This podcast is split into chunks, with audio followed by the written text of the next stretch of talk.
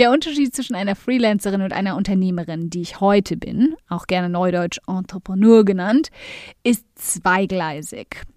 A.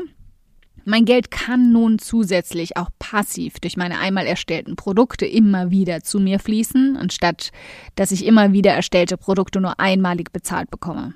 B. Ich darf nicht nur zum Teil kreativ sein oder zum Teil mitbestimmen, welche Produkte es werden, sondern zu 100 Prozent. Freelancing ist in meinen Augen eine absolut legitime und empfehlenswerte Art, sein Online-Business zu unterstützen. Ich habe es ja nicht anders gemacht. Ein relativ sicheres Nebeneinkommen in einer Zeit, in der dir sämtliche Sicherheit fehlt. Und jede Online-Unternehmerin, die ich kenne, hat es genauso gemacht oder macht es noch. Aber hier kommt es, das ungeliebte Wort. An einem gewissen Punkt, nämlich dem, an dem es dir fast zu gemütlich und kuschelig wird, was das Einkommen als Freelancerin angeht, solltest du anfangen darüber nachzudenken, aus dieser Komfortzone wieder auszubrechen und ins kalte Wasser zu springen. Mal wieder. Willkommen beim um 180 Grad Audioblog, in dem wir gemeinsam den Weg ebnen zu mehr Erfolg, mehr Geld auf dem Konto und mehr Spaß in deinem Business. Denn genau damit wirst du dann Großartiges in der Welt verändern. Mein Name ist Karina und ich teile wöchentlich hier alles mit dir, was in meinen Unternehmen funktioniert und was nicht. Wir packen meine Strategien und Tricks aus acht Jahren Selbstständigkeit an wie du dein Business nachhaltig und stetig wachsen lassen kannst, dein Mindset auf Erfolg und Optimismus einstellst und damit dein Gehalt und dein Vermögen auf ein Level bringst, von dem du bisher nur geträumt hast. Damit du dann damit nicht nur dein Leben veränderst, sondern auch das vieler anderer Menschen. Also, lass uns loslegen.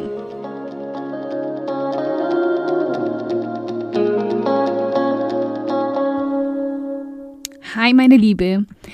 Ich möchte heute gerne mit dir mal über den wichtigen und unbürokratischen Unterschied zwischen einer Freelancerin und einer Unternehmerin sprechen. Und dabei habe ich eine klare Ansage an dich, nämlich dass du mal wieder dabei ins kalte Wasser springen musst. Als ich mein Online-Business gestartet habe, war ich wie jede andere Selbstständige im ersten Jahr komplett auf äußere Einnahmequellen angewiesen mich, machte mich daran, Kunden zu suchen, die mich für diverse Aufgaben bezahlen würden und war dann glücklich, wenn diese Arbeiten sich um das Schreiben drehten. Einfach, weil ich das Schreiben liebte und bis auch heute liebe. Es ist einfach das, was mich innerlich zum Glühen bringt und mich glücklich und stolz macht. Jedes Mal, wenn ich wieder etwas in Worte verpackt abliefern kann, was anderen Menschen weiterhilft. Allerdings hatten eben diese Jobs im ersten Jahr äh, ja, und wenn ich ehrlich bin, auch im zweiten, einen kräftigen Haken. Ich war eine Freelancerin. Ich verwirklichte mich für andere. Ich schrieb für andere. Ich arbeitete für andere. Und half somit anderen Geld mit dem zu verdienen, was ich erschaffen hatte. Völlig legal und gerechtfertigt. Aber damit trat ich auch einfach komplett auf der Stelle. Denn letztendlich ist das Leben als Freelancerin im Kern nur eine milde Form des Angestellten-Daseins. Ich habe mich über diese Thematik auch immer mal wieder mit meiner Designperle Chris unterhalten, auch bekannt als die göttliche Grafikdesignerin hinter allem von um 180 Grad, Chris Braun.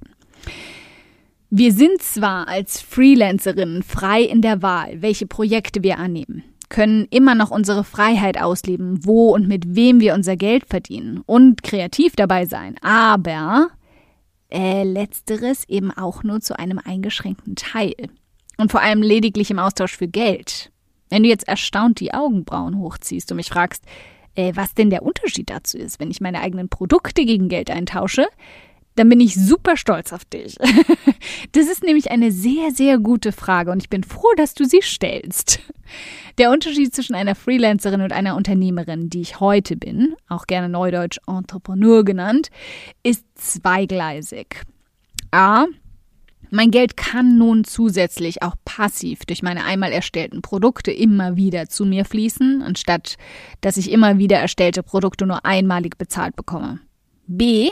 Ich darf nicht nur zum Teil kreativ sein oder zum Teil mitbestimmen, welche Produkte es werden, sondern zu 100 Prozent. Freelancing ist in meinen Augen eine absolut legitime und empfehlenswerte Art, sein Online-Business zu unterstützen. Ich habe es ja nicht anders gemacht. Ein relativ sicheres Nebeneinkommen in einer Zeit, in der dir sämtliche Sicherheit fehlt. Und jede Online-Unternehmerin, die ich kenne, hat es genauso gemacht oder macht es noch.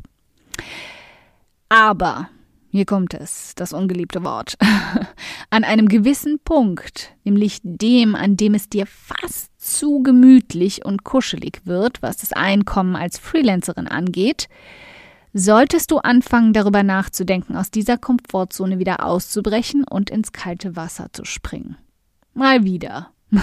Denn wenn du den Schritt von der Freelancerin zur Unternehmerin nicht ganz bewusst machst, dann wird er nie kommen. Auch wenn es sich anfühlt, als sei es schon Jahrzehnte her, kam bei mir der Punkt Mitte Februar 2015. Zu dieser Zeit war ich Freelancerin für ein Blogger-Team und konnte mich finanziell damit recht gut durchfuttern.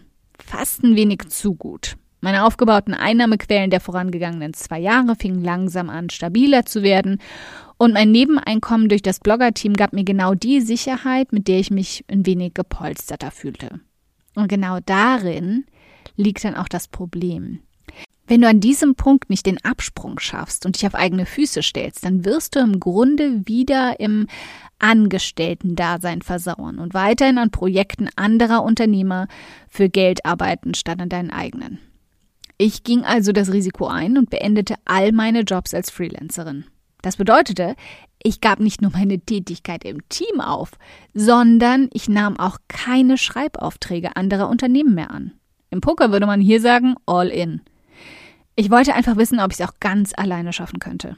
Also nahm ich all meinen Mut zusammen, steckte meinen Kopf mit meiner heutigen Designperle Chris und meiner Lektorin zusammen und erschuf ein kleines erstes Team und meine ganz eigenen ersten Angebote.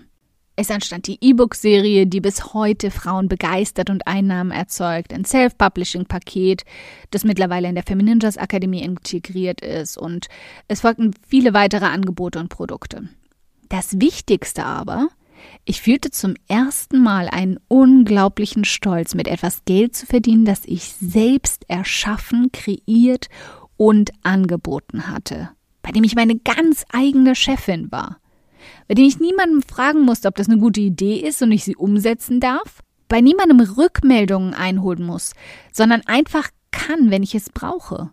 Und vor allem alle Einnahmen daraus selbst einsammeln durfte, statt eine Rechnung für meine reine Arbeitszeit zu stellen. Okay, warum ich dir hier gerade meine halbe Entstehungsgeschichte an die Backe labere?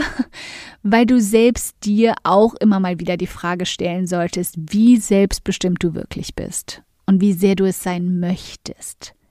Chris zum Beispiel ist absolut glücklich als Freelancerin. Sie liebt es, Projekte wie die Femininjas Akademie oder alles Einstellungssache zum Leben zu erwecken und meinen Angeboten, Tagesworkshops, Seiten und Grafiken ein unwiderstehliches Aussehen geben zu können. Etwas, das ich nicht könnte und wofür ich sie wahnsinnig schätze.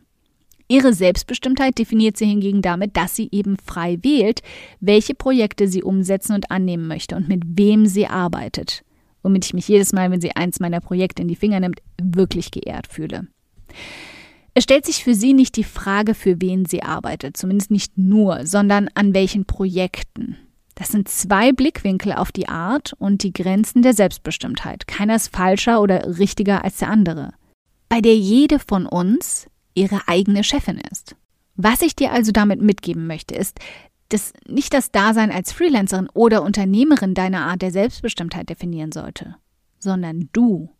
Du bestimmst, wie viel Freiheit oder Sicherheit du möchtest. Du bestimmst, woran du arbeiten möchtest und für wen. Aber lass dich nicht von scheinbarer Sicherheit oder optischer Freiheit trügen oder sogar von der Angst einschränken. Als ich meine Freelancer-Tätigkeiten aufgegeben habe, hatte ich oft genug Schweißflecken unter den Armen und nicht nur, weil ich zu der Zeit in den Tropen saß, sondern aus Bammel. Allerdings habe ich mich die nächsten drei Monate auch komplett mit Feuereifer in meine beiden ersten Produkte gestürzt und alles gegeben, was ich hatte, um sie nicht nur gut, sondern richtig gut werden zu lassen. Und damit die Grundsteine für mein komplett selbstbestimmtes Leben zu legen. Mein Liebe, alles hat seine gruseligen Seiten, gar keine Frage. Als Angestellte kannst du die Kündigung oder wahllose Änderungen von oben fürchten. Als Freelancerin kannst du fürchten, dass deine Kunden das, was du bietest, nicht mögen. Und als Unternehmerin kannst du fürchten, dass die Menschen, die du erreichst, nicht mögen, was du anbietest.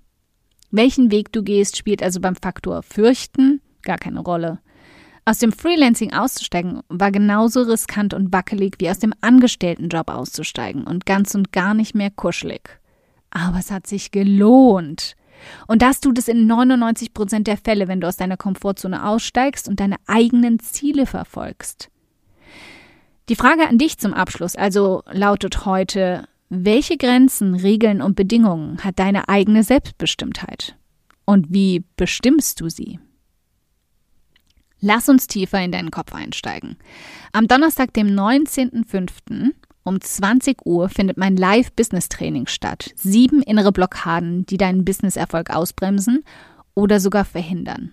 Du kannst dich jetzt über den Link unter diesem Audioblog direkt gratis dafür anmelden. Dankeschön fürs Zuhören. Ich freue mich riesig, dass du heute hier dabei warst. Und wenn du diese Folge absolut geliebt hast und kennst eine liebe Person, der du auch gern einen kräftigen Aha-Moment damit verpassen möchtest, dann bitte teil sie mit ihr. Es bedeutet mir wirklich viel, wenn ich so viele Frauen wie möglich damit erreichen kann.